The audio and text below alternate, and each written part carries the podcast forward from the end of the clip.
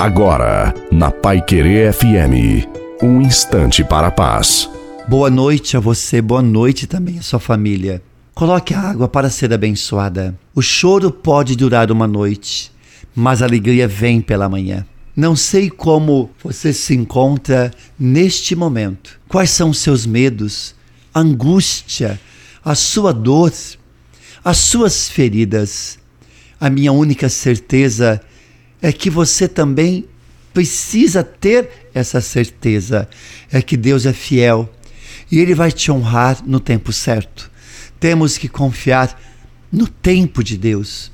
Um novo dia virá, o sol vai nascer outra vez, o livramento de Deus vai acontecer. O segredo da vida é que tudo passa.